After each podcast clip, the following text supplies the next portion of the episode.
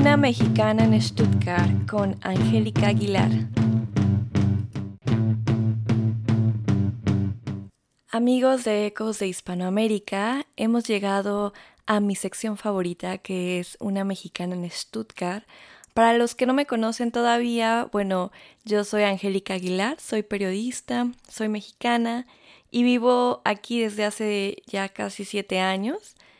Y bueno, haciéndome promoción un poco, eh, yo los invito a que se unan a mis redes sociales. Ahora he tenido la oportunidad de trabajar aquí directamente en la Freies Radio für Stuttgart y ser parte de la redacción de Ecos de Hispanoamérica.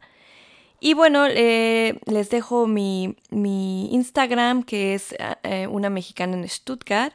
Y también pueden encontrarme en Facebook como Angélica C. Aguilar y siempre estoy dispuesta a responder todas sus preguntas o si tienen algo que quieren que yo hable o busque información, pues será bien aceptada y analizada esta propuesta que me vayan haciendo. Estamos para servirles y este es su espacio como comunidad hispanohablante. Y bueno, eh, Quiero contarles que como una mexicana en Stuttgart andaba yo rondando allí el Stadtbibliothek, que está aquí justo frente a este gran centro comercial que todos conocemos. Y bueno, normalmente eh, este espacio es una biblioteca con muy buen diseño, una arquitectura especial y un sinfín de libros súper interesantes tanto en alemán como en otros idiomas. Y bueno, en este lugar también se organizan eventos y el pasado miércoles hubo un evento de periodismo donde se habló acerca de diferentes tareas del periodista en la actualidad, eh, la nueva era digital y la influencia de las eh, fake news o las noticias falsas. Y bueno, em, hubo una mesa muy interesante de dos periodistas y otras personas más que participaron. Y una de ellas fue eh, Müller, que es una periodista alemana que trabaja ya desde hace muchos años en la SBR. Esta periodista es reportera y redactora y además está a cargo, al parecer, de un puesto grande allí dentro de esta emisora. Y también fue corresponsal en Estrasburgo. He de decir que me sorprendió que después que me acerqué a ella a hacerle una entrevista, que es la que les voy a presentar, eh, ella me empezó a hablar en español y me dio mucho gusto. Si nos está escuchando, le mandamos un gran saludo. Y eh, tengo que presumirlos que habla un español muy, muy bueno, eh, de gran nivel. Y, y, fue muy amable en concedernos la entrevista. Y les hago un resumen em, de lo que ella va a hablar acerca de esto. Es, em, em, primeramente, inicialmente le hice la pregunta de qué era para ella eh, las fake news, cómo, cómo veía el periodismo acá en Alemania. Y bueno, en general en el evento se habló mucho de estos temas, ¿no? Otra de las preguntas que, que se hicieron fueron si el periodismo en Alemania o las noticias falsas acá en esta área de Europa eran tan intensas como como en países como Estados Unidos, ¿no? Que fue donde se originó este término. Y bueno, em, a lo cual eh, la periodista respondió que, que, no hay un control sobre esto. Eh, sin embargo, muchas de las noticias falsas que llegan a Alemania no solamente son alemanas, sino más bien son de otros países. Eh, eh, se mencionaba países eh, rusos y también nos contaba que en la página de esta emisora, de esta emisora televisiva y radiofónica de acá del sur de Alemania, pues hay, hay una sección que, que puede checar si las noticias son falsas en cuanto a encuestas. Si quieren lo pueden visitar ya directamente en la página de ellos.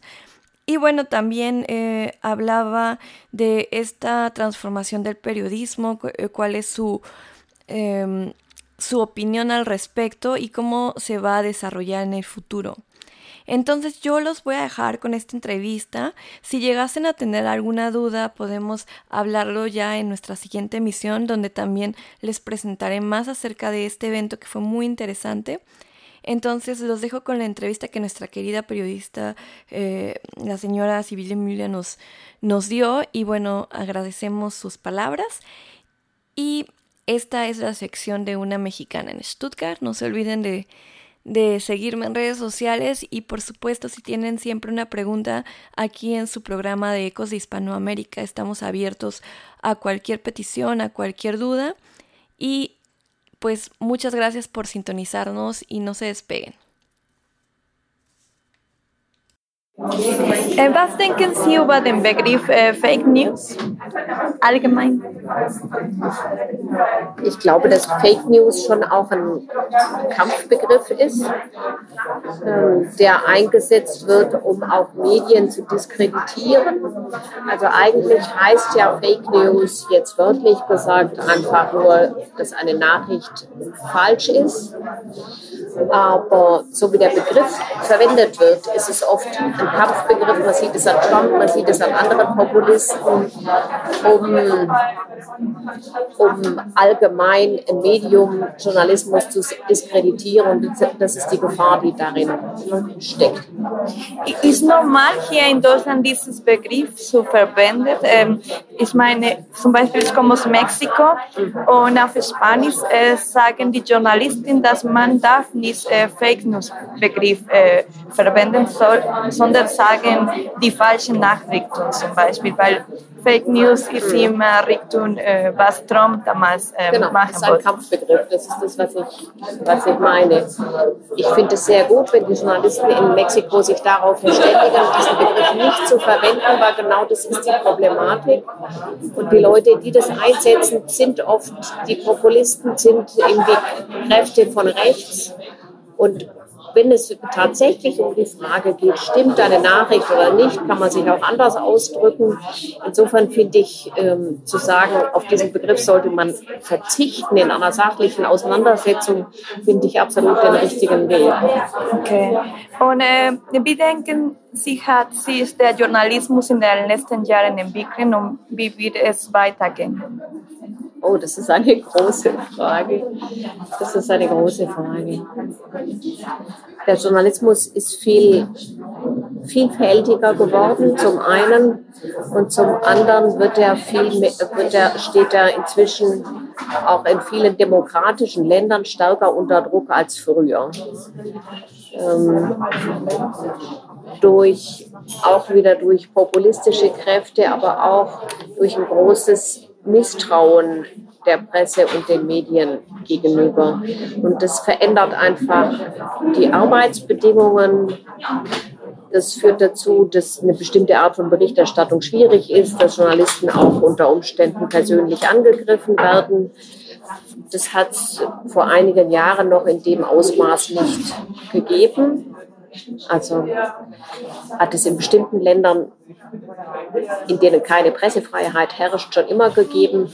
Aber dass das auch in Europa beispielsweise um sich greift, ist wirklich eine Entwicklung der letzten Jahre, die extrem bedenklich ist. Journalismus wird meiner Ansicht nach immer weiter existieren. Es gibt jetzt ja auch viele kleine Formen. Es gibt, ja ganz viele tolle Initiativen. Ich meine, im Grunde ist auch, auch das freie Radio ist eine Initiative zu sagen, wir bieten vielen Leuten eine Stimme, eine Möglichkeit, sich da auszudrücken. Es gibt im Netz ganz viele möglich, ganz viele Ansätze von, von Initiativen, die einen bestimmten Bereich beleuchten wollen, die wirklich auch guten Journalismus machen wollen. Insofern der Journalismus an und für sich, um den habe ich keine Angst. Nur er wird in, in anderen, er, er wird in völlig, er findet auf ganz anderen Plattformen statt. Ähm, und was halt auch zunimmt, ist, das sind Dinge, die sich Journalismus nennen, aber tatsächlich Propaganda sind. Also dass es in immer mehr Ländern auch Sender gibt, staatliche, nichtstaatliche Akteure, die Journalismus nicht, zu betre nicht betreiben, um aufzuklären, sondern um Desinformation zu betreiben. Okay. Und denken Sie auch zum Beispiel, Influencers oder YouTubers können auch Journalisten werden? Oder manche von denen? Es ist ganz unterschiedlich. Da ist die Palette, bei Influencern und YouTubern ist die Palette ja schon so groß von Leuten und Dingen, was sie machen. Natürlich, wenn man jetzt ein Beispiel, was hier in Deutschland ja viel Furore jetzt gemacht hat, war das Video von äh, Rezo, dem YouTuber, über äh, Klimaschutz und die CDU etc. Der ist natürlich in Teilen polemisch, aber er ist insofern, würde ich sagen, journalistisch, als er ja Quellen nennt, er nennt Beispiele. Also das ist ja keine pure Polemik, die jetzt nur sagt, ich finde die blöd, sondern es wird argumentiert. Und das ist ja ganz wichtig im Journalismus. Man soll ja Fakten liefern, Argumente liefern, mit denen sich die Leute dann auch auseinandersetzen können. Und insofern natürlich ist es möglich, dass daraus auch eine andere Weise Form des Journalismus entsteht. Ja, ja vielen Dank. Ja.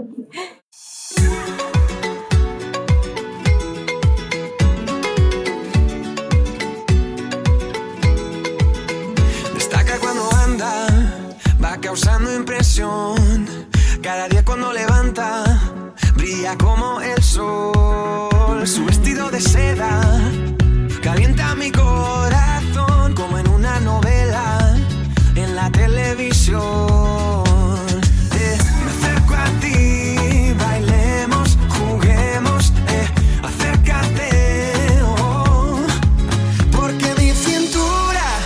necesita tu ayuda no lo tengo en las venas y no la puedo controlar. Creo que mi cintura choca con mi cultura. Tropiezo con la arena, ya no me puedo controlar. Y bajando, bajando,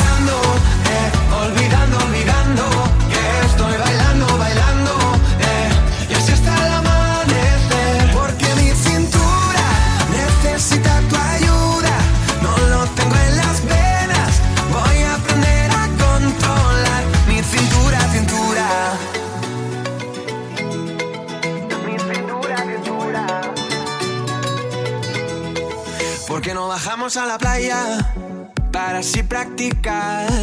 Pronto por la mañana y así no hay nadie más.